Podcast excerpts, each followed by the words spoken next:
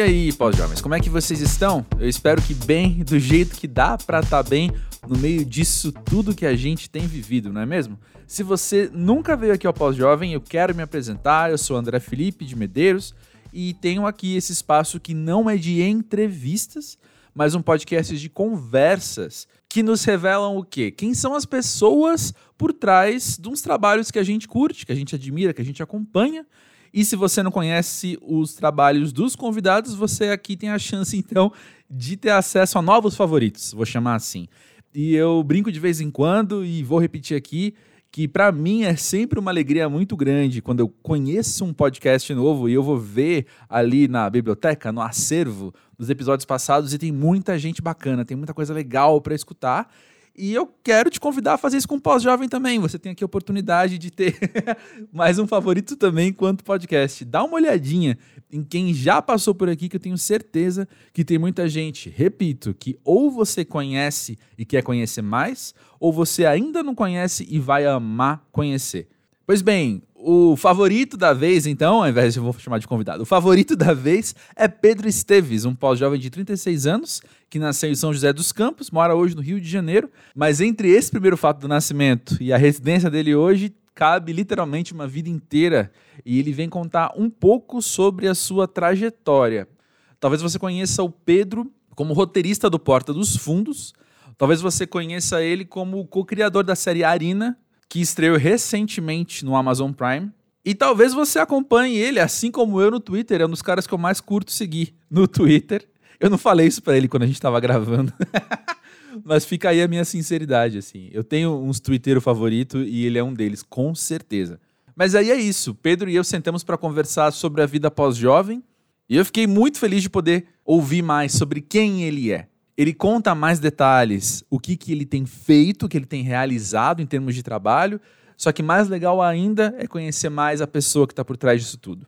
Eu usei o verbo conhecer umas 17 vezes por segundo aqui nessa introdução, né? É o que acontece quando a gente fala as coisas sem roteiro de cabeça. Mas a proposta aqui do podcast é essa sinceridade mesmo, tá? No meu trabalho, eu sigo as regras do trabalho e aqui no Pós-Jovem é... não há regras. Deixa eu fazer um adendo rapidinho. Você vai perceber que no comecinho da conversa com Pedro, vai ter um ruidinho ou outro acontecendo. Não repara não, é que ele estava fazendo um café pra gente conversar, tomando um café. Inclusive, obrigado, Pedro, pelo café. então, você vai ver que vai ter um ruidinho ou outro, barulhinho de cozinha, de coisinha fechando, coisinha abrindo, blá blá blá blá blá. Mas já já isso passa. Aguenta aí que dá tudo certo. Dá bom no fim, beleza? Esse sou eu o quê? Sendo inseguro. E olha só, além de conhecer então todos os favoritos que já passaram aqui pelo podcast, eu quero te convidar a seguir o Pós-Jovem nas redes sociais, no Pós-Jovem, tanto do Twitter quanto do Instagram, e também na plataforma em que você escuta podcasts, porque tem episódios toda terça-feira e você não vai querer perder os próximos. Fica aí agora com o papo com o Pedro e já já eu volto pra gente bater mais um papinho.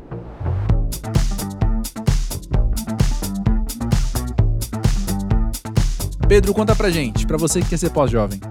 É, você tá entre, entre ser aquele velho chato que você achava que era um velho chato e, uhum. e ser alguém que ainda tá apegado à sua vida jovem, de uma certa forma, sabe? As, uhum. as, liberdades irresponsáveis da juventude, você fica muito ali no meio. Eu acho que depende muito também de como é que foi esse essa transição aí dos 20 para os 30, porque eu trabalho com arte e não tenho uhum. faculdade, não segui aquele padrão, sabe? Ensino médio, faculdade, estágio. Sim. Eu acho que isso altera também, né? Eu acho que um pouco da criação, eu acho que isso altera muito. É, quanto antes você vira esse velho chato. Mas eu tenho muitas coisas do velho chato já. tipo o quê? Acho que é sabedoria. Acho que você, você começa a. Umas coisas que você achava de boa, que hoje em dia te incomodam.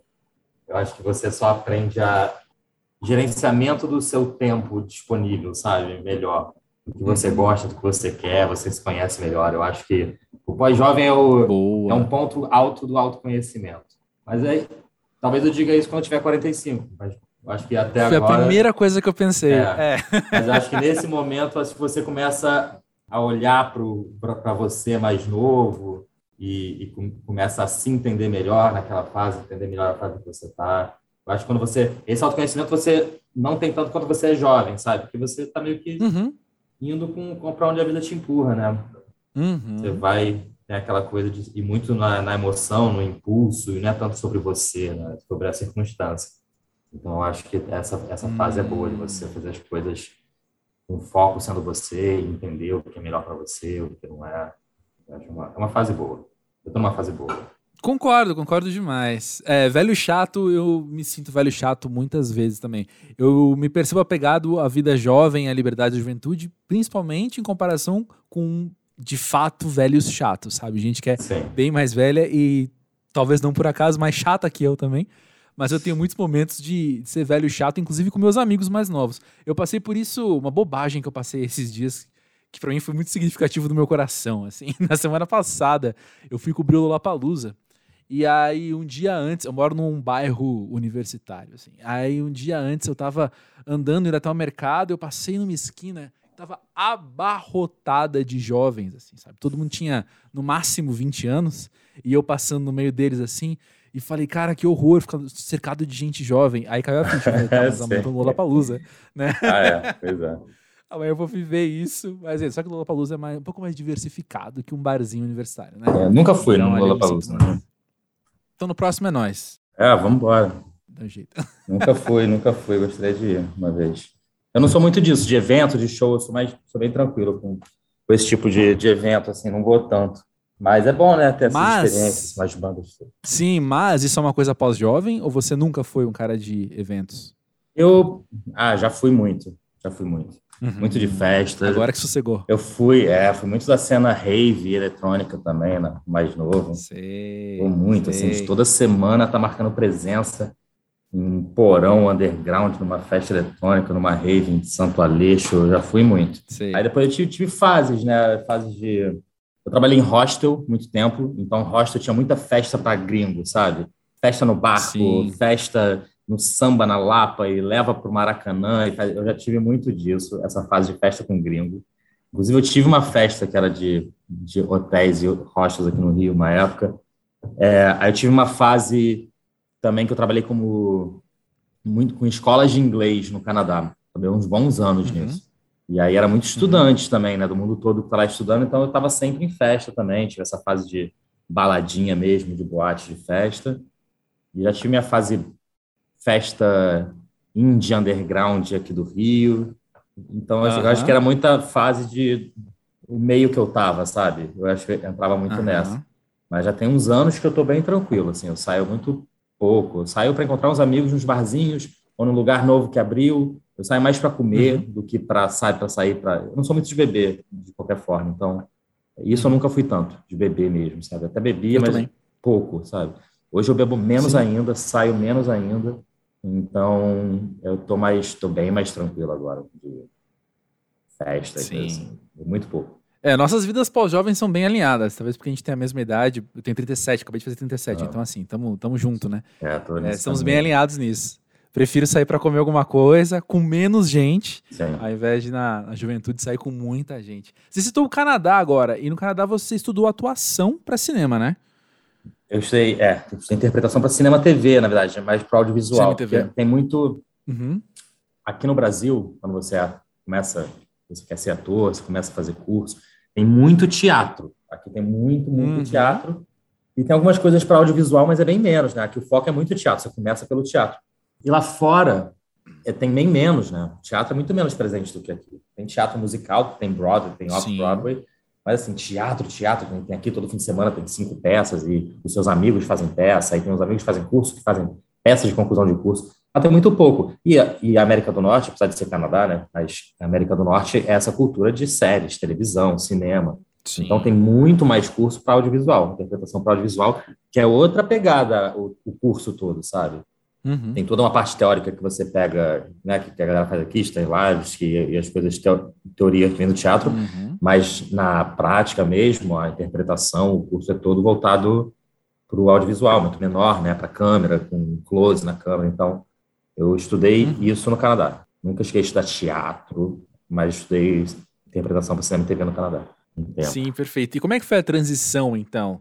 Vou, vou chamar de transição, mas você pode me corrigir, fique à vontade. Né? Mas a transição para bastidores? Para escrever? Ah, cara, foi. Assim, a minha pegada sempre foi é, ser muito criativo, sabe? Tá criando coisas uhum. e na escola eu escrevia músicas para galera, eu, eu sempre desenhei, era uma coisa muito de criação. Quando eu morei, eu morei na Colômbia quando eu era novo também. Na Colômbia, uhum. na, na parte da tarde, tinha umas aulas eletivas que eram você fazia para criança, que eu acho ótimo, uma ótima fórmula de ensino. Você fazia tipo design gráfico, você fazia é, marketing, você fazia é, carpintaria, e aí tinha uma uhum. que era de publicidade e propaganda. E, porra, eu me dei muito bem e eu amei, porque era isso, inventar uma propaganda e um roteiro de um comercial. E sempre, eu sempre tive essa coisa de, dessa pegada para fazer as coisas mais para o humor, que sempre foi muito que eu sempre consumi mais desde criança, eu sempre gostei muito. E aí eu, uhum. sempre, eu tive essa coisa de criar, de, ser, de criar, de ser criativo e inventar coisa. Aí na época eu fazia, estava mais focado em atuar, correndo mais atrás disso. Nunca imaginei que eu ia, na verdade, ser roteirista, né? Eu até ator, assim, não era tão investido. Eu era, eu era investido, mas eu não tinha esse suporte familiar para me dedicar a isso. Eu precisava trabalhar e pagar minhas contas e quando uhum. dava fazer um curso, aí acabava, eu ficava um tempo sem, eu não podia, não tinha como. É, mas eu era mais focado em atuar e aí, só que na época que ver a internet, né, com vídeos de internet, sketchzinhas, e aí surgiu Porta dos Fundos no Brasil, eu já estava no Canadá, mas surgiu Porta dos Fundos, surgiu Vine, lembra os vídeos curtinhos uhum. de 7 oh. segundos? Aí na época do Vine, eu que eu comecei a fazer uns videozinhos para internet. Aí eu fazia os vídeos e eu atuava nos vídeos, né? Eu escrevia os vídeos. E aí foi quando eu mudei para o Brasil, foi mais ou menos nessa época, mudei para cá em 2015. Aí estava nessa é, onda ainda de videozinhos, eu continuei fazendo, e aqui eu fui muito atrás de fazer cursos como ator e fui conhecendo atores que faziam os vídeos que eu, uhum. que eu uhum. escrevia, e a gente fazia videozinhos. Esses vídeos iam dando Sim. certo tal. E assim, era muito, era muito gostoso, que é o que eu me alimento, assim, que é criar uma coisa e ver ela ganhando vida, ver ela existindo. Para mim, essa é a parte mais exciting, assim, mais interessante, é ver o que eu pensei ter vida e ver acontecendo. Uhum. Então, eu, eu ainda fazia os vídeos para eu aparecer, para atuar, eu fazia os cursos de interpretação aqui. Cheguei a fazer participações em novelas aqui, fazia, fiz série, fiz algumas coisinhas, nada muito grande. Eu ainda gosto de atuar, mas assim, a, meu tesão vinha disso. Então eu comecei a escrever muito mais coisas do, com foco de escrever. Comecei a escrever uma websérie, sabe? Falei assim, ah, um dia eu vou publicar isso, e sabe? Mas eu pensava menor ainda com essa coisa de roteiro. Era, pensava o que eu ia fazer para produzir independente com os amigos, que é um caminho, né, que as pessoas fazem, fazem produto independente, bota no festival, aí lança na internet. Então, meu foco era uhum. esse, mas eu comecei a escrever mais coisa mesmo. Comecei a gostar mais, de, eu tinha muito mais tesão de, de, escrever e ver acontecendo. Então, eu comecei a escrever coisas que eu nem produzi, que era, é, eu escrevi uma, uma série sobre Jesus voltando, que está aqui escrita pela metade, mas está aqui em algum lugar. Eu escrevi uma série de um terapeuta, tudo na comédia, assim. Eu, escrevi, eu comecei a escrever coisas sei lá, foi virando mais uma paixão. E aí, quando, aí, quando rolou Porta dos Fundos, eu né, entrei de cabeça na carreira, assim, aí as coisas foram. Aí tudo que eu go gostava, que era ver as coisas acontecendo, virava uma coisa, uma vitrine muito maior para ver essas minhas ideias expostas no Porta dos Fundos, sabe? Então, falei, caralho. Sim. E aí fui nessa, assim, eu. E assim, carreira de ator, né, é uma coisa mais difícil do mundo, você ser. Você uhum. ter um sucesso como ator. Como roteirista também, com arte, né? Você trabalhar com arte, uhum. você é cantor, dançarino, escritor, é, artista em geral, assim, quais dos tantos milhões que tem aí, quantos que tem sucesso profissional e, e alcança? É uma coisa muito difícil, né? E, muita perseverança e persistência e, e trabalhar muito, mas é uma, é uma coisa rara. Mas para roteirista, a questão é um, é um mercado que, assim, se você é um roteirista muito bom e você consegue uma oportunidade, é, porque assim, eu fiz várias participações na, na Globo, Ninguém lembra quem eu uhum. sou, se chegar aqui, ninguém sabe do cara que fez uma participação, que era o recepcionista de alguma coisa. Agora, se você é um bom uhum. roteirista e você tem essas oportunidadezinhas e você é bom, é mais fácil do seu trabalho dessa faísquinha pegar fogo e, e bom, contrata aqui, hum. desenvolve, trabalha. Como ator, não. Como ator é isso. Você não é, não é, você ser bom, porque quantos atores muito bons tem que não, sabe, que não tem espaço. Oh. Mas para roteirista, uhum. acho que no momento que você começa a entrar no mercado e tem oportunidades, se você é bom, eu acho que tem mais oportunidades. Então, eu sou muito bom como roteirista. eu sou bom como ator também, mas acho que assim, como roteirista, eu, eu soube aproveitar as, as oportunidades e, e me desenvolver melhor dentro disso, sabe? Para ator, é, surgir uma oportunidade dessa é uma coisa mais remota e tá aí, se aparecer alguma coisa, eu faço, mas já não é tanto aquele tesão, assim, eu acho que quando você tem sonhos e coisas que você gosta muito, você se imagina assim, ah, eu como ator ganhando um Oscar, sabe? É, eu, uhum. eu não consigo me imaginar ganhando um, um, prêmio como ator, mas eu consigo me imaginar ganhando prêmios como roteirista, sabe? Não está naquele meu horizonte uhum. distante um ator de sucesso mais, sabe? Eu, eu gosto, Sei. mas eu uhum. não, não tá naquele na, no imaginário, tipo, não é sonho, né? Não, é, não adianta. Não é. E, mas uhum. como como escritor, como autor, sim, assim, eu consigo me imaginar chegando em muitos lugares. Como ator não tanto. Como diretor também, eu não dirigi nada oficialmente, mas eu quero muito ainda. Sei. Então eu espero começar a dirigir aos poucos coisas uhum. e produzindo coisas como diretor também. Aham. Uhum. Pô, massa, cara. Eu fico pensando assim, ouvindo você falar, dá pra gente inventar várias classificações de artistas e de criativos, assim. E eu não vou perder tempo com todas elas, mas eu quero classificar você talvez por autoprojeção, assim, uhum. mas eu tô vendo você falar que você é um cara que curte ter a ideia e ver a ideia tomando forma no mundo, né? Sim. Tem muito. gente, por exemplo, vou dar um outro exemplo, então, uma contrapartida, assim, né? Tem aquele artista ou criativo, ou como você quiser chamar, que é a pessoa que é muito ligada ao ofício, à linguagem e o cara que faz a música, que é a música perfeita, por exemplo, ou o quadro que é perfeito, por exemplo, perfeito dentro da cabeça dele, né? E aí, mais do que esse realizar é ver a tua ideia, o que você criou na tua cabeça, agora tá no mundo, os outros estão vendo. Sim. É assim? É, eu acho que fica um legal deixar essa, essa pegada aí no, no mundo artístico aí na indústria, sabe? Uhum. Você pensou nisso e tá lá. E fica, né? Se você faz um trabalho legal, assim, é, vai ficando aí para o mundo. Eu acho isso uma coisa muito legal, gratificante. É. Mas é, como ator também tem isso, mas é, eu acho, acho que como, como, ator você faz sucesso se alguém quiser que você faça, sabe? Alguém decidiu que você vai fazer sucesso em algum momento. Algum momento alguém falou assim, hum, essa pessoa eu vou fazer, deixa, dar sucesso para ela. Eu acho que é difícil, poucas, né, quantos atores têm sucesso que foi total porque só porque ele teve força de vontade, porque ele era bom, porque isso muitos têm. Né? É, Sim. Mas, sim mas, com certeza. É, mas o meu tesão é ver as coisas acontecendo, ver as ideias. Eu acho o negócio do roteirista. até falei isso recentemente. Assim, o roteirista ele tem uma posição de muito pouco destaque, como eu acho que ele deveria ter, porque tudo. É a gênese de tudo, né? É, de onde, é de onde nasce tudo. E assim, você pega uhum. assim, sai um, um filme, e aí assim, um filme de nome do diretor, com nome do protagonista. É isso, é um filme de, do, do diretor, mas assim, o filme não é do cara que criou e inventou a ideia e a história e as falas e tudo que está acontecendo ali. Eu, eu entendo o diretor botar a versão dele em prática ali, a interpretação daquele texto e deixar ela, sabe? Mas um filme do cara que inventou, né? E assim, se você vai falar, se você vai falar assim, você vai contar para alguém, ah, Breaking Bad, nunca vi, o que que é? é uma, é uma história de um cara que era professor de química, ele tem câncer e para isso ele decide vender drogas. Esse, essa sinopse que você explicou para alguém é a história que você, um cara inventou. Um cara falou assim, pô, vou fazer uma Perfeito. história do professor de química que tipo, é. essa é a história. E essa parte, que é o que é a série, assim, é, a, a premissa toda saiu da cabeça de alguém. E nunca é. Essa pessoa é, é muita gente não sabe de quem é. Um monte de uhum. grandes sucessos, assim, filmes e séries e coisas que você vê por aí, você não sabe quem escreveu. Você muitas vezes sabe, você sabe quem é o ator, ainda mais quando faz sucesso, você fica sabendo quem é o ator, Sim. quem é o diretor, geralmente, né? Mas muito pouco o roteirista. E assim, é um absurdo. Alguém, alguém pensou nisso tudo. Concordo. Não, concordo, concordo sim. Mas vem cá, pegando o que você falou agora, você não tem, às vezes, vontade de atuar nos seus roteiros? Ah, médio. Porque eu, eu, não, eu não acho que eu não acho que eu sou uma pessoa tão cômica, eu não sou um ator tão engraçado. Sei.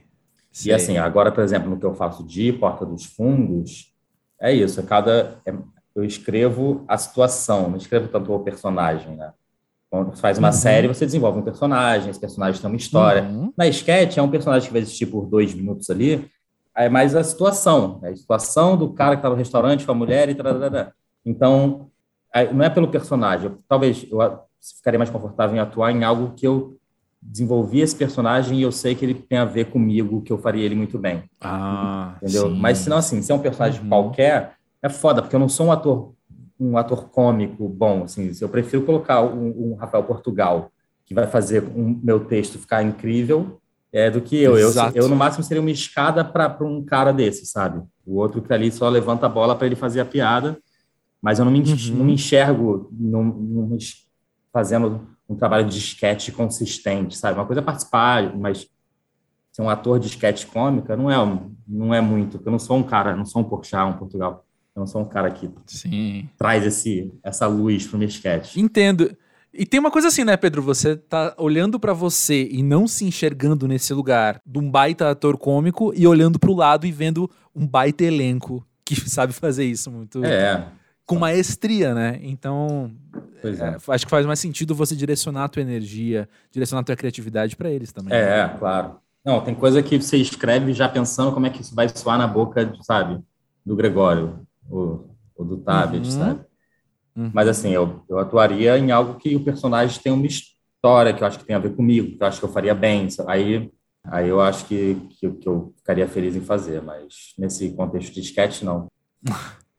Entendo. E olha só, falando então disso, né, de você ter uma ideia e ver ela sendo executada, você acabou de concluir aí algo que, vamos ser sinceros, olha para o mundo, olha para as 7 bilhões de pessoas que estão no mundo, quantas delas conseguiram ter uma ideia de uma série de TV que é realizada? e você tá aí com a Arina Sim. no ar. Parabéns, inclusive, eu não falei isso, a gente conversando antes de começar a gravação, eu não falei isso, né? Parabéns pela Arina. É super Obrigado. divertido, super legal. Você assistiu? Eu não terminei ainda, mas, tô vendo. Mas tá vendo, tá ótimo. Dias corridos, coberturas de festivais, etc, Sim. mas tô vendo. Conta aí como é que tá sendo essa experiência. É, então, eu, Arina eu criei e escrevi com o Carlos Reichel, que é de São Paulo, um roteirista. Ele não era, não é, né, do, do Porta. E aí essa série é uma série, só para começar assim, é uma série do Porta do México. Que a gente tem uma filial do uhum. Porta no México, que eles já adaptam os roteiros daqui. Todos os nossos Sobremesa, Deus da Polinésia, todos esses roteiros estão refeitos no México, com atores mexicanos, produção mexicana. E aí uhum. teve uma sketch, que era uma sketch minha aqui, que é a Farinha, com o Kibe, no, 2019, 2018. E aí, quando ela foi adaptada lá, virou um sucesso absurdo. O personagem virou um, um, sucesso nacional e virou. E não o canal, o canal cresceu muito também, mas o personagem daquela sketch no México virou uma febre e ele virou um meme nacional. Assim, tipo, fizeram música dele, as pessoas se fantasiavam de tenente é, para sair em Halloween, umas coisas. Virou muita febre. E aí, meio que chamou atenção e queriam fazer uma série, só que veio pandemia, aí meio que, o problema é que assim, veio a pandemia, e aí o, personagem uma sketch virou um meme, foi ficando para 2019, e aí quando foram fazer a série, hum. falaram assim, pô, fazer uma série de um meme de 2019, então assim, a série tinha que ser feita, porque já estava engatilhada para ser feita por causa desse personagem.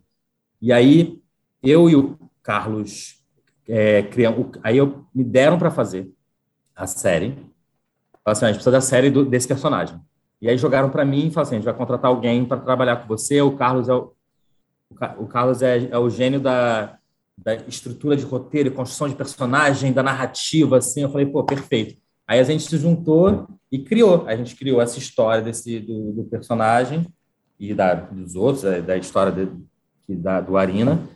E, e mandamos ver, a gente, aí a gente lançou. E assim, quando começou a sair as promos, os trailers, as pessoas no México começaram a descobrir da série, veio esse sentimento que hoje você vai ver os comentários na internet, pode colocar assim, no IMDb, no, no próprio Amazon Prime, nas avaliações, nos reviews, nas críticas no YouTube, qualquer lugar, todos os comentários, 99% dos comentários são bons, todo mundo adorou. Uhum. Tanto que ela é top. Agora ela desceu, porque Coda ganhou o Oscar, Coda foi para frente no top 10 da, da Amazon. Mas a gente ficou as duas uhum. primeiras semanas direto, duas primeiras semanas e meia direto no top 1, a mais vista do México. Aí entrou Mitio, uhum. que é uma série nova do The Blaze, e aí entrou Coda, a gente está em terceiro agora.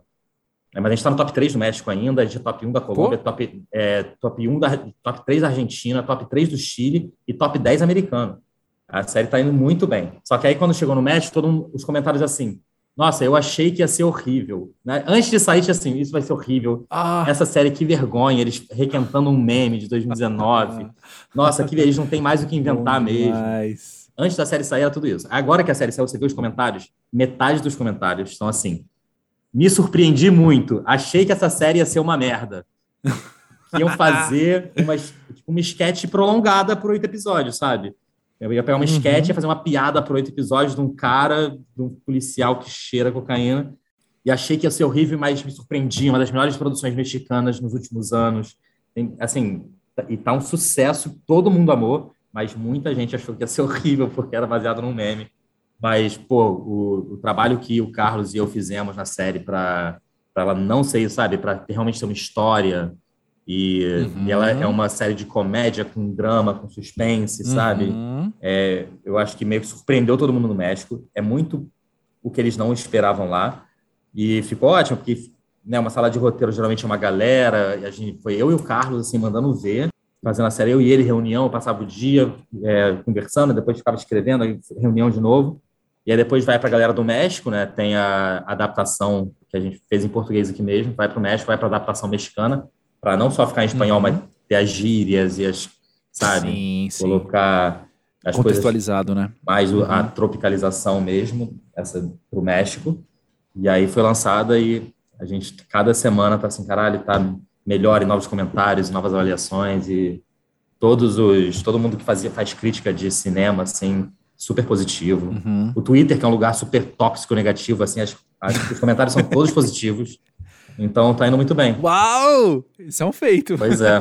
Isso realmente é um é. feito. Pô, muito interessante, cara. O que, o que mais me surpreendeu foi isso, assim, de eu. Eu gosto muito de só dar play. Eu não quero ler antes o que é a série. Uhum. Eu não quero ouvir os comentários. Eu nem vejo o trailer. Eu sou bem neurótico com essas coisas. Eu quero só dar o play, quanto menos eu souber, melhor. Assim. Eu sabia que era Sul, sabia que era a Porta dos Fundos, sabia que era México. Eu dei o play esperando, de alguma forma, então, na minha cabeça, ver um Porta dos Fundos por oito episódios, como você falou, uhum. um sketch. E conhecendo Farinha, né? Sim. Então, assim, quando deu play, e aí eu entendi que tinha um drama familiar, eu entendi que tinha mais, as, mais coisa acontecendo ali dentro, foi a primeira coisa que me chamou a atenção para além da série, sabe? Para além do que estava acontecendo na minha frente foi olhar e falar: caramba, é um outro produto, né? Não é o que eu tô acostumado com Porta dos Fundos. Isso aqui, de fato, uma outra coisa acontecendo. Sim. Bem legal. É, não, a gente está muito orgulhoso assim, do que a gente fez, o trabalho, não só o nosso, né, mas todo mundo envolvido, né, do diretor, do, do elenco muito bom. Uhum. Tipo, cara, é, aqui no Brasil eu tenho muito, muito, muito conteúdo que eu acho que tem potencial que é prejudicado pelo elenco. E não é assim, Sim. Não quero dizer maus atores, além de ter, sem todo elenco aqui, às vezes tem assim, um mega elenco, e aí tem umas salpicadas de, de elenco ruim, que sabe, dá uma uhum. quebrada, fala assim, ah, tá indo bem. Aí vai para uma cena que tem um, a menina que é tal, tal, tal, e aí é um elenco que não, não é bom e dá uma quebrada. Eu sei exatamente o que você está falando. E uhum. apesar de, eu, às vezes, outros são muito bons, assim, mas tem umas quebradas, tipo, uh, mas não é, não é de ser bons ou maus atores. Eu acho que, às vezes tem uma coisa muito não sei se eu estou meio generalizando, mas de, de, uma energia. Eu acho que o México tem essa coisa de ser muito. Sabe, muito grande, o que é exagerado para drama tal, mas meio que funciona. Porque, assim, o México, a, a, a, comédia do México, que é o bom do, do Porta dos Fundos lá, que é o Porta dos Fundos fez aqui, né? Não tem, o México tem uma pegada que ainda tem. Aqui também, né? Mas tem aquele braço mais na, na Praça é Nossa, Uhum. Sabe, mais personagens, mais caricato, sabe, a comédia mais exagerada. Uhum. O México ainda tem um bocado disso, que muito, muito, uhum. muita gente, inclusive nos comentários, fala que achou que ia ser muito isso. Pastelão, uhum. comedião, sabe? Que alguém tem um cabelão, uma super maquiagem, umas coisas assim. Então, o, o México tem até mais disso que o Brasil. O Brasil ainda tem um pouco, mas o México tem mais disso. Mas os atores com um texto, porque como esse texto não é só piadoca, ela tem muito tom dramático, os mexicanos são ótimos uhum. de drama uhum. e, e, eles têm essa veia cômica ao mesmo tempo. E assim, se eles pegam um bom diretor e um texto que é condensado com outras emoções, que não é só as super piadonas e não é um drama exagerado, mas é, uma, é uma, um elenco, uma interpretação com muita vida, sabe? Com muita energia, uma intensidade, assim, uhum. muito mais hum, gostoso de você ver e consumir. E, eu, e aqui no Brasil, a gente tem muito conteúdo que, assim, a premissa é boa, às vezes o roteiro é muito bom, a direção é boa, e tem umas coisas que. É, aí pega um pouco de direção também com atores, que é uma coisa muito. meio, meio sem vida, assim, sabe? Tipo, a, a, sua mãe falou que ia passar aqui, não passou até agora. Ai, pai, eu sei, por que você não deixa ela em paz? Eu tô deixando ela em paz, minha filha, só fico preocupado com você. Umas coisas assim, sabe? Tipo, aí, aí fica um silêncio. É, parece que hoje vai chover. É umas, sabe, umas coisas tipo. Ah, você fica vendo assim e. Cara, tá vendo a série assim, a, vendo a Arina assim, é tudo muito, sabe? Estímulos uhum. assim gostosos, porque tem todo esse drama com suspense, com comédia, e os atores fazem tão bem, sabe? Tão reais naqueles personagens, até as partes mais absurdas, assim, as mais cômicas ou as os que são para brilhar menos, eles têm uma vida, sabe, que é muito gostoso de ver. Então, fiquei muito feliz com o elenco, de ver um elenco, uhum. assim, ah, que gostoso, bom ver eles. Um elenco muito bom pô, dando mérito para mim e para o Carlos mesmo, que a gente fez, assim, eu e ele pegamos essa essa essa série assim e levamos para a linha de chegada assim sem esperar tanto e está indo muito bem assim a gente fez um trabalho bom a gente está muito feliz agora a gente já está esperando vir a segunda temporada. É, tá, Sim! deve, deve vir mais cedo ou mais tarde. Boa, excelente. Cara, voltando um pouquinho ao assunto, essa questão né, do elenco nem sempre ser muito bom no Brasil, é uma conversa que eu já tive várias vezes. Eu lembro na faculdade, a minha graduação foi rádio e TV, né? E hum. eu lembro de um professor que era roteirista, inclusive, também, e trabalhava na, em várias emissoras, assim. E ele comentando muito que existia um déficit muito grande de bons diretores no Brasil, Sim. porque a maior parte dos diretores em grande atividade, eles se especializavam em alguma área. Então você tinha, você tem tal diretor, claro que não vou lembrar nenhum nome agora, nenhum exemplo, mas assim, você tem tal diretor de novela que é muito bom com fotografia. Você tem tal diretor Sim. de novela que é muito bom com RH. Ele sabe uhum. criar um clima legal no set, ele sabe criar um clima legal para tudo fluir bem. Mas é uma coisa que me dá muito nervoso quando paro para ver novela, muitas vezes, é perceber que tá cada ator fazendo uma coisa. Tá cada Sim. ator seguindo uma direção diferente. Sim. E isso se estende para outras coisas além de novela. Às vezes eu vou ver um filme brasileiro, eu vou ver uma peça de teatro. É raro, porque teatro o controle é outro e os atores a dedicação também é outra, né? Mas assim, enquanto, enquanto corpo, né? Enquanto estar ali presente, existe uma coisa coletiva maior. Mas isso é uma coisa que me, me pega muitas vezes em, em produções brasileiras não, de forma alguma eu quero dar uma de colonizado aqui e falar que brasileiro é inferior a alguma coisa. Não é disso que eu estou falando, só para esclarecer. Sim. Mas o que eu quero dizer é que isso é um déficit que eu vejo em muitas produções brasileiras mesmo, né? Assim, de estar tá cada ator fazendo uma coisa diferente. Você falou isso de estar tá sem energia, mas ao mesmo tempo eu consigo visualizar. Teve uma série, pô, já dei esse exemplo várias vezes em conversas com amigos, assim. Tem uma série que eu acho sensacional, que tem dois atores conversando, não vou citar nomes, dois atores hum. conversando. E aí eles estão. Cada um tá claramente fazendo uma coisa. Não é, não é tá editado tá o podcast? Me fala depois você edita. Fala. Eu... Ah, tá. É, é, é, ah, eu lembro. Aí ia falar. Tem dois atores conversando e eles estão do lado do outro. Um tá num filme, cinema, tá, um tá esperando o close na cara dele e o outro tá no teatro. Sim. E aí, um, o do cinema vira as costas e do teatro faz um fulano! Aí a câmera corta e eles estão, tipo, a dois passos de distância. Sim. Sabe? Sim. E aí eu fico olhando pra ele é. falando, cara, tá cada um. Ninguém falou para eles, olha, pessoal, vamos seguir essa direção, claro. vamos por esse é. caminho. É. é um déficit que eu enxergo mesmo. Sim. Assim. É, aí, Pedro, você muito... falou de dirigir, e aí as oportunidades. Pois é, cara. E porque tem uma lacuna. Cara, mas, mas tem isso mesmo. Assim, eu quero. Tá, porque assim, na, nessa primeira temporada, além de criar e escrever, eu fui supervisor criativo da série. Tá lá no crédito, uhum. tá?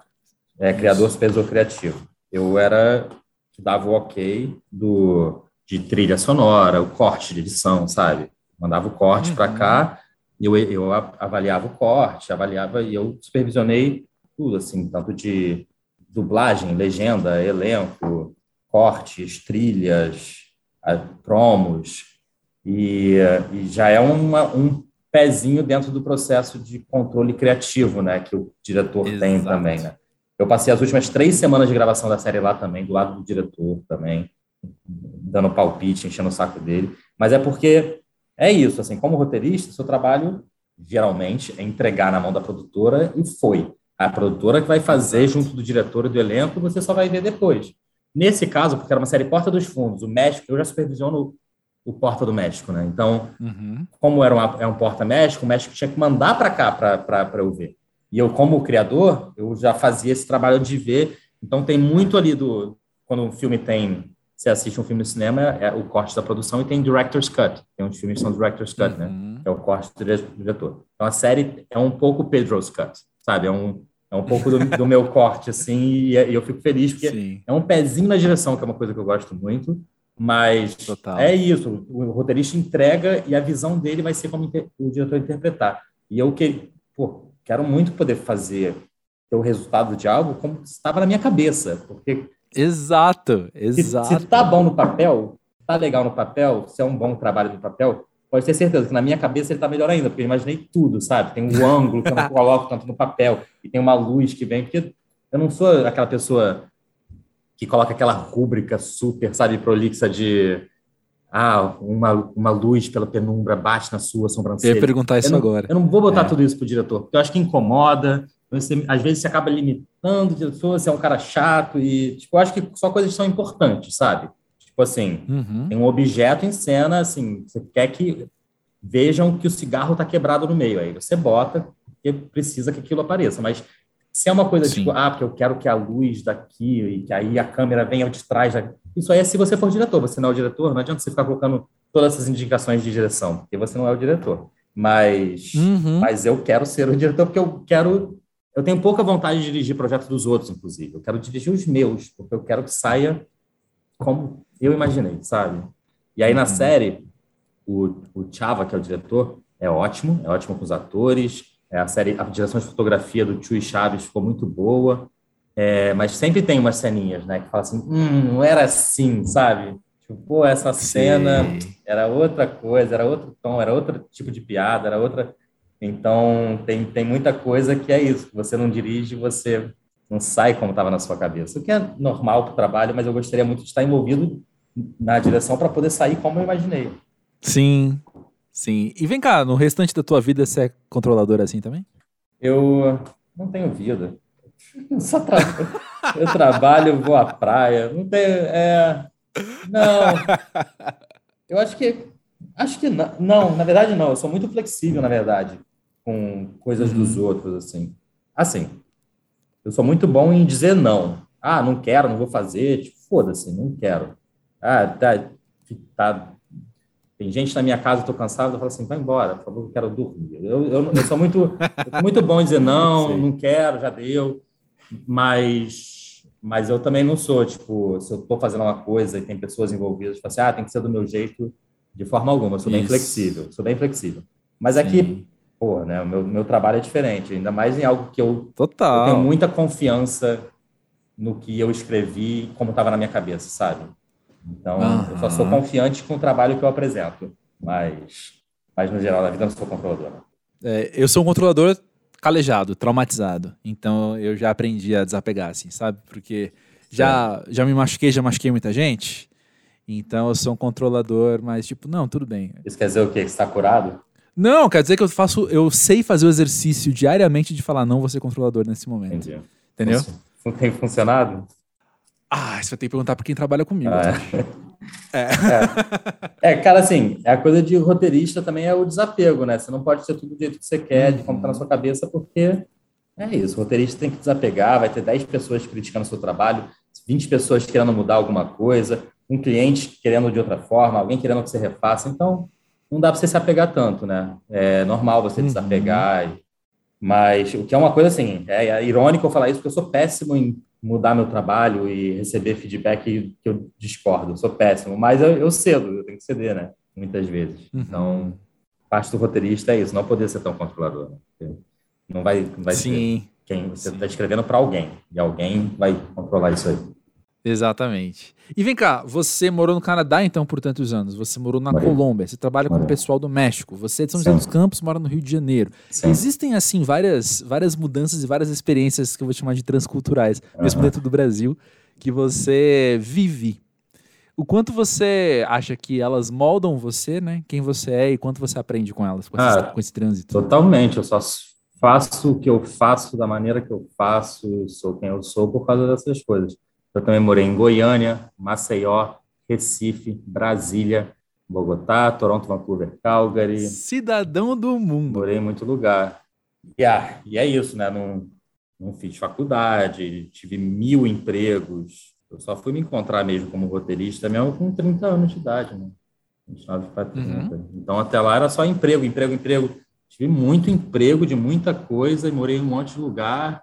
Tive várias situações de vida que eu acho que é isso. É uma bagagem de vida e cultural e de experiências que são ferramentas para eu escrever, né? ferramentas para enxergar mundo de, de perspectivas diferentes, são ferramentas para a coisa de estar sempre mudando, sempre no emprego novo, sempre numa situação diferente de vida, assim, eu tenho uma habilidade, porque eu faço isso desde que eu nasci, porque meu pai é da Força Aérea Militar, então desde que eu nasci eu me mudo, né? Então, assim, larga a escola, larga amigos, começa uma nova, larga a nova, e depois que meu pai se retirou e parou e mora em Niterói, eu continuei fazendo isso da vida, sabe? Empregos e não terminei não, escola, não estudei, e aí ia meio que me moldando. E eu desenvolvi essa habilidade de me adaptar em qualquer coisa, sabe? Mudei, eu me adapto. Uhum. Me moldo para aquela situação, me adapto numa boa, e aí você tem oportunidade de enxergar mundos diferentes, ambientes diferentes, visões através povos e pessoas e circunstâncias diferentes que você geralmente estivesse num caminho padrão, numa reta, sabe, numa linearidade uhum. de vida assim, você não nunca chegaria e ia conviver com essas pessoas e estaria naquela situação, vivendo aquele, aquelas coisas. Então eu tive muito isso a vida toda. Então vivi mil coisas de mil formas diferentes com pessoas diferentes e, e aí isso pô, me dá essas ferramentas para escrever com certeza, com certeza. Com certeza. Mas me faz muito sentido você, aos 36 anos, olhar para você aos 28, 29 e pensar: ah, o que eu estava vivendo ali estava me preparando para isso, isso que eu sou hoje. Mas como é que era quando você tinha 28, 29 anos e tinha emprego, mas não necessariamente uma carreira, então? Eu tinha. Ah, então, eu estava tava com uma amiga hoje de manhã, que vai fazer 26. Ela falou assim: pô, o que você estava fazendo quando você tinha 26? 26.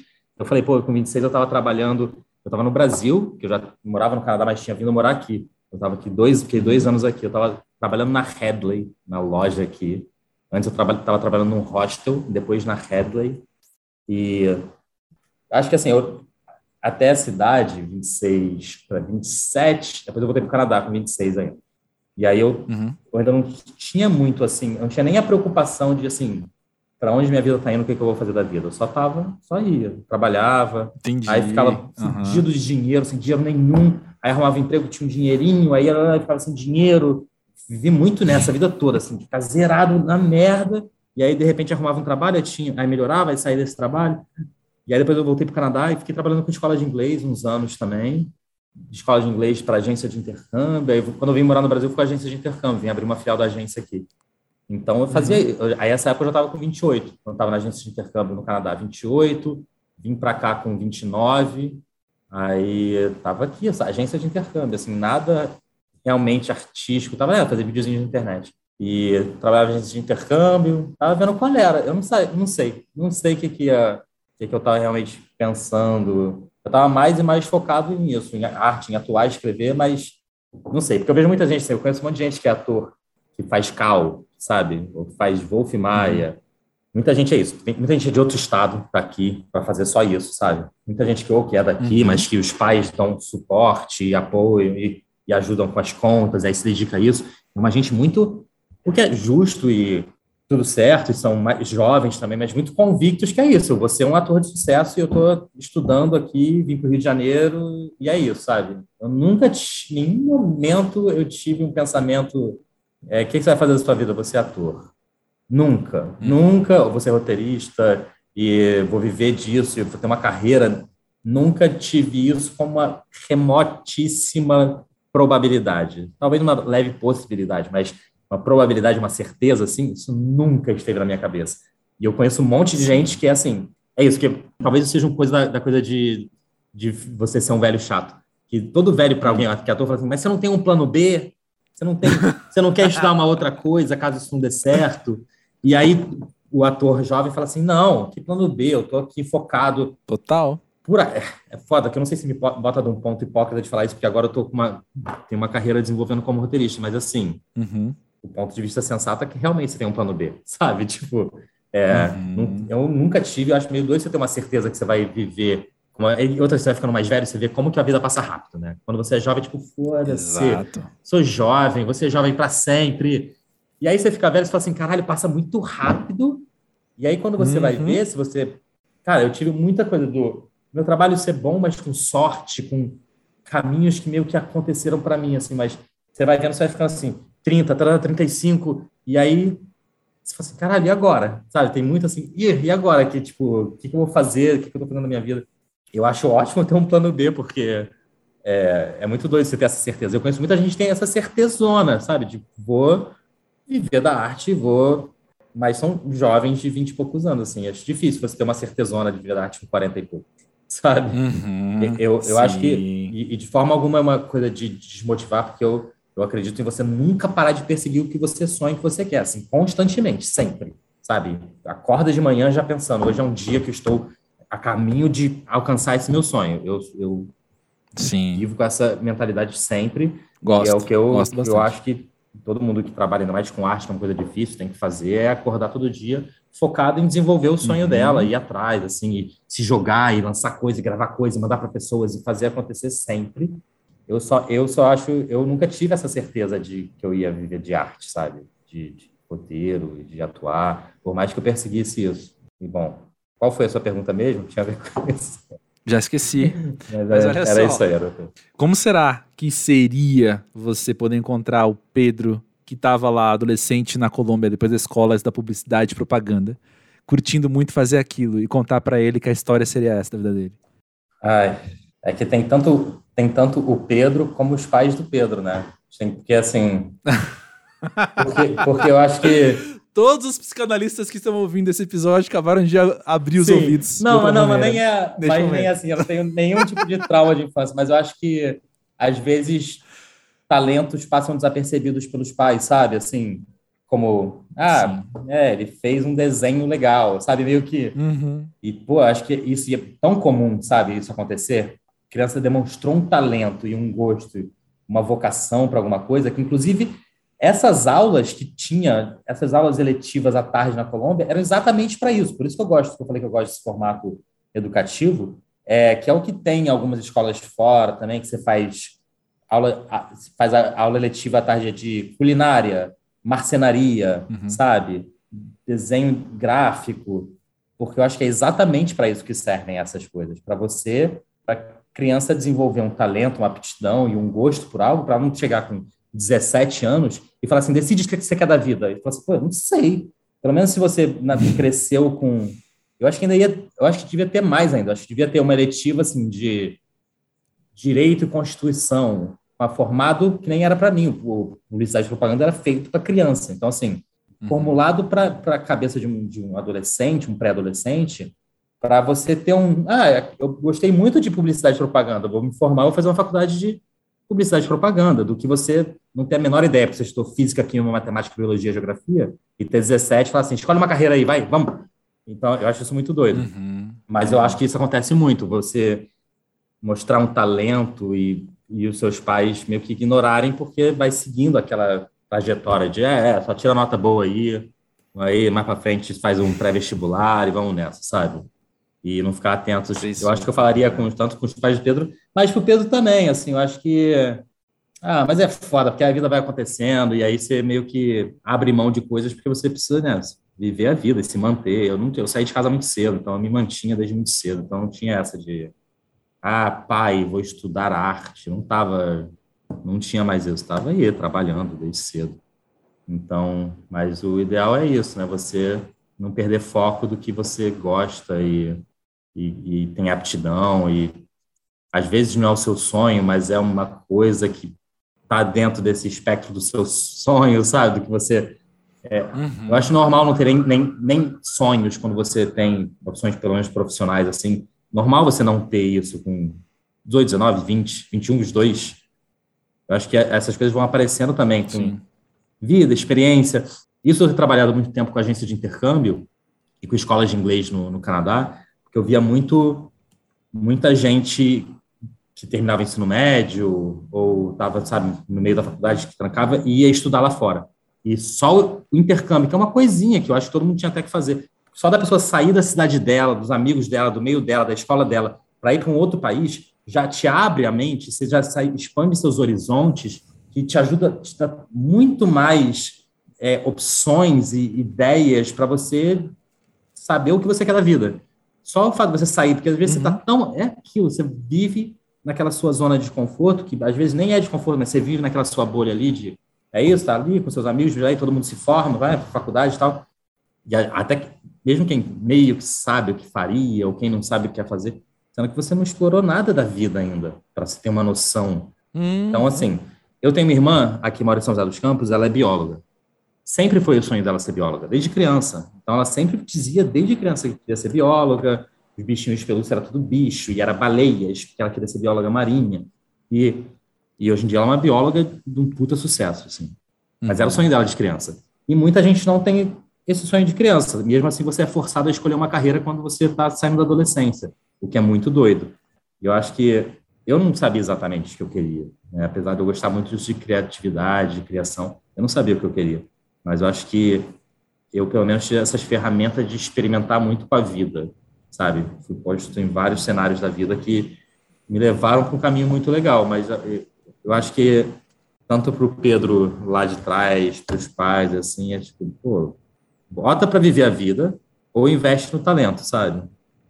Porque você privar a, o seu filho ou você mesmo, né? até para quem é jovem, tem 19, 18, 20, você se privar de viver coisas e ficar muito naqueles aquela corrida do rato, sabe, assim, uhum. e você não sabe o que quer, mas você também não está tendo novas experiências e vivendo novas coisas, é difícil mesmo descobrir o que quer quando você faz a mesma coisa todo dia para sempre. Né? Total. Pedro, que legal poder conversar com alguém que é jovem e um velho chato ao mesmo tempo. Que legal poder conversar com quem está fazendo tanta, escrevendo tanta coisa, que planejou, sonhou ali dentro da cabeça, com tanta coisa que eu já vi, que eu curto. Então, obrigado por trazer você aqui para o Pós-Jovem. Valeu, cara. Obrigado pelo convite. Quem estiver escutando, assista, assista a Arina na Amazon Prime. Ela está no Brasil. Sim. Tá na é, Arina com H, né? Farinha em espanhol. Amazon Prime. Assiste lá. São oito episódios de meia hora, rapidinho. E tá bem legal. Depois entra nos lugares e escreva avaliações. É isso aí. Isso aí.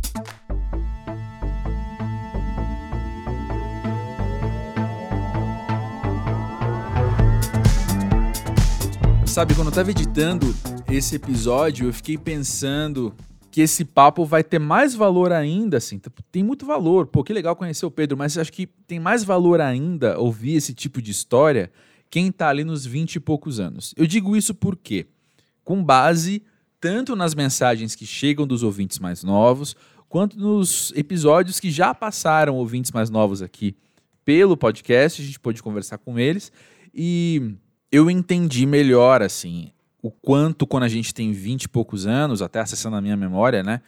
Por mais recente que seja, às vezes a gente tem que, né, acessar, assim, parar e fazer o esforço de resgatar alguma coisa. Eu lembro o quanto é difícil a gente entender que o caminho que a nossa vida vai percorrer é diferente dos caminhos que as vidas dos outros estão percorrendo, né? Cada um trilha sua estrada, cada um tem o seu tempo, cada um tem o seu destino também, né? Por isso que é tão nocivo a gente ficar comparando as pessoas, né? Porque de fato cada um vai viver a sua história, cada um vai viver a sua vida de um jeito diferente mesmo. E que legal, né? O Pedro pode ter tantas experiências que somaram a ele enquanto pessoa, enquanto repertório, e agora ele pode ter a experiência de investir o tempo e esse repertório então numa carreira, né? Quando eu digo parênteses, quando eu digo carreira aqui, é que uma coisa é você ter um trabalho que você desempenha, né, um ofício, e outra coisa é você ter uma carreira enquanto a carreira ser uma estrada que você vai percorrer, né? Você começa num ponto e vai dando passos em direção ao seu destino, que aí no caso é a sua ambição, seu sonho, enfim. Fecha parênteses. Espero ter ficado claro. E eu queria aproveitar aqui o tempo, então, antes de terminar o episódio, de dar uma dica que eu acho pode até ser um pouco não obsoleta, não redundante, mas alguma coisa aí no meio do desnecessário, que é eu dar a dica do episódio 123 do Para Dar Nome às Coisas, que saiu na semana anterior a esse episódio. Quando eu digo obsoleta, redundante, é que eu sei que o Para Dar Nome às Coisas e o Pós-Jovem tem uma intersecção boa de ouvintes, né? Muita gente ouve os dois os dois podcasts, eu ia falar os dois episódios, nos dois podcasts. E foi muito legal uma reflexão que a Natália trouxe, e aí eu já mandei para ela. A gente sempre tem nossos podcasts extras por mensagens de, de WhatsApp, assim, a gente fica trocando umas reflexões. Grande beijo, Nath, grande beijo. E eu falei para ela, assim, que o, o que ela propôs da gente olhar para nossa história enquanto cada fase ser de fato passageira e a gente se dá conta cada vez mais, né, de que aquilo que a gente sofreu, aquilo que a gente passou, e até aquilo que nos deu alegria também, por um tempo, por uma fase, aquilo passa e dá lugar a outras coisas. E eu digo isso com uma grande naturalidade, sabe? É lembrar daquele baita perrengue que você passou quando tinha 20 anos, e aos 35 aquilo tem outro sabor, aquela memória você conta rindo, às vezes, alguma coisa, sabe? Porque aquele perrengue vira uma história, vira algo ali, parte de você, parte do seu passado, mas já com outros valores, já com outros olhares, outras perspectivas, né? E eu tenho para mim que o pós-jovem é, é muito isso, assim. Talvez uma das grandes lições que eu aprendi ao perguntar para mais de 100 pessoas o que é ser pós-jovem para elas, né? Creio que para mim tem muito a ver com isso, assim. Ser pós-jovem é você compreender melhor a passagem do tempo, né? E compreender melhor como os perrengues ficam para trás e, e a gente atravessa essas fases. Elas, elas uma hora passam, uma hora elas vão embora. E as coisas boas também. Então a gente dá um valor especial a essas coisas boas, né? Eu fico lembrando. Eu vou dar dois exemplos muito breves aqui. Vou, vou resumir, juro.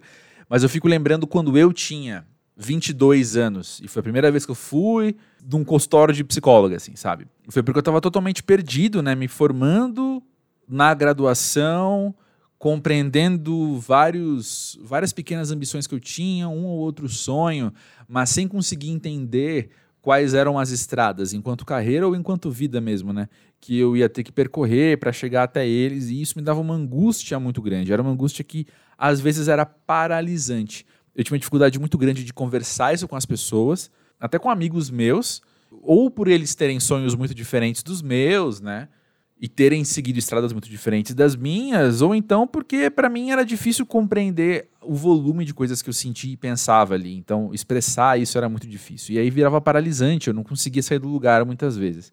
E hoje eu lembro para aquele André Felipe hoje, isso tem 15 anos, né? Então, assim, 15 anos depois, eu olho para aquele André Felipe com, com uma baita empatia mesmo, baita carinho por ele. Tipo, cara, que droga está passando por isso, sabe? Mas que bom que passa. Que bom que passa. Que bom que daqui 15 anos você vai estar tá falando no pós-jovem, saca?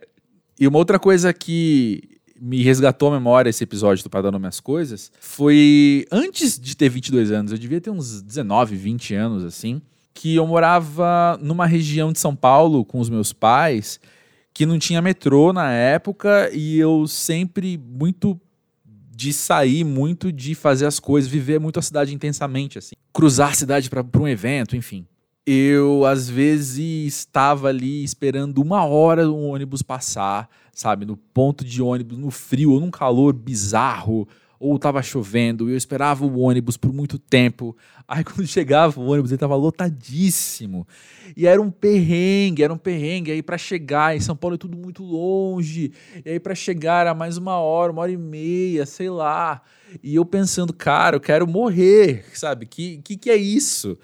E quando eu chegava lá era ótimo, né? Quando eu chegava lá era muito legal e tal. E eu percebi que dias depois, a minha lembrança daquela tarde a minha lembrança daquele dia não era o perrengue no ônibus. A minha lembrança daquele dia era estar lá com os meus amigos, era estar lá vivendo aquele show, aquela exposição, aquela festa, o que quer que tenha sido. E o perrengue fez parte, mas ele passou. O que ficou daquele dia foi o bom, foi o positivo, né? E eu lembro de usar isso como combustível para aguentar os perrengues. Eu lembro de estar esperando o ônibus, ou muito cedo, ou muito tarde, ônibus lotado, e ficar pensando, tá ruim, mas eu logo vou esquecer desse dia. Tá ruim, mas eu logo. Isso aqui. E quando eu falo esquecer, é no sentido da insignificância, né? Perto do restante da vida, aquilo era muito pequeno. E eu lembro que, enfim, foi algo que eu, que eu aprendi ali, que eu refleti, usei como combustível, e, e até hoje isso me vem. Muitas vezes eu tô passando uns perrengues desse, assim, E eu só penso, cara, tudo bem, é só hoje. Tudo bem, é só. No trabalho, às vezes tem. trabalho é trabalho, né, gente? A gente tem que aguentar umas coisas às vezes. E eu fico pensando, tudo bem, é só esse projeto. Tudo bem, em duas semanas já acabou isso aqui. Não, tudo bem. E eu não tô falando, obviamente, de aguentar o intolerável, né? De aguentar o que eu não preciso aguentar. Eu tô falando do que precisa. De fato, tem muita coisa ruim que a gente precisa aguentar na vida, né? Muita coisa que é difícil, muita coisa que é chata. E aí é poder respirar e falar: Isso aqui passa, isso aqui vai passar. E de fato passa. De fato, em poucos dias a gente já tá pensando em outras coisas. Falei muito, isso que eu disse que eu ia resumir, né? E juro que eu resumi. Quem quiser, depois a gente bate um papo, então, mais, mais prolongado. Chama aí para um café que eu vou. Quem vê, pensa, né? E é isso, então, daí que eu acho que esse episódio virou um. Né, a partir do que o Pedro contou, a partir do que eu trouxe também, tendo 20 e poucos anos, eu acho que foi um episódio mais especial ainda para quem tem 20 e poucos anos do que os outros aqui do Pós-Jovem. Fica aí com a dica de você ver Arina no Amazon Prime. Eu não consegui terminar ainda porque a vida não tem permitido. Mas eu gostei muito, até onde eu vi, eu vi metade mais ou menos assim. Eu gostei muito e eu tô ansioso. De fato me surpreendeu, como eu falei, né? Achei que ia ser uma sketch do Porta dos Fundos alongada e não. Não mesmo. Por mais que eu goste de Porta dos Fundos, eu quero ver as sketches enquanto sketches, não enquanto uma série, né? Então, que bom que é uma série que sabe ser uma série, né? Depois me conta o que, que você achou. Vamos bater um papo, vamos manter contato aí. Me conta como você tem percebido também a passagem do tempo e todas essas questões que a gente sempre traz aqui, né? De você viver a tua vida, viver a tua história, viver a tua ambição, teus sonhos, etc.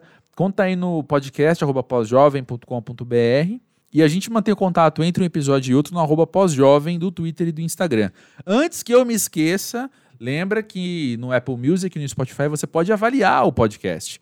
E eu te convido a deixar uma avaliação sincera. Não estou pedindo, não estou, sabe, fazendo lobby, fazendo campanha para uma nota alta. Eu estou falando o seguinte: pensa aí, reflita, mas deixa uma nota. Deixa lá a tua avaliação, porque aí o algoritmo vai entender para quem mandar esse episódio. E a gente é o quê? Escravo de algoritmo, não é mesmo? É isso mesmo, Brasil. Black Mirror 2022 é nóis. Semana que vem tem mais, não vou dar spoilers, não vou contar, mas é com uma, uma pessoa muito querida. Ah, enfim. Frases que não dizem nada, né? Então vou ficar quieto mesmo. Grande beijo, valeu, até a próxima.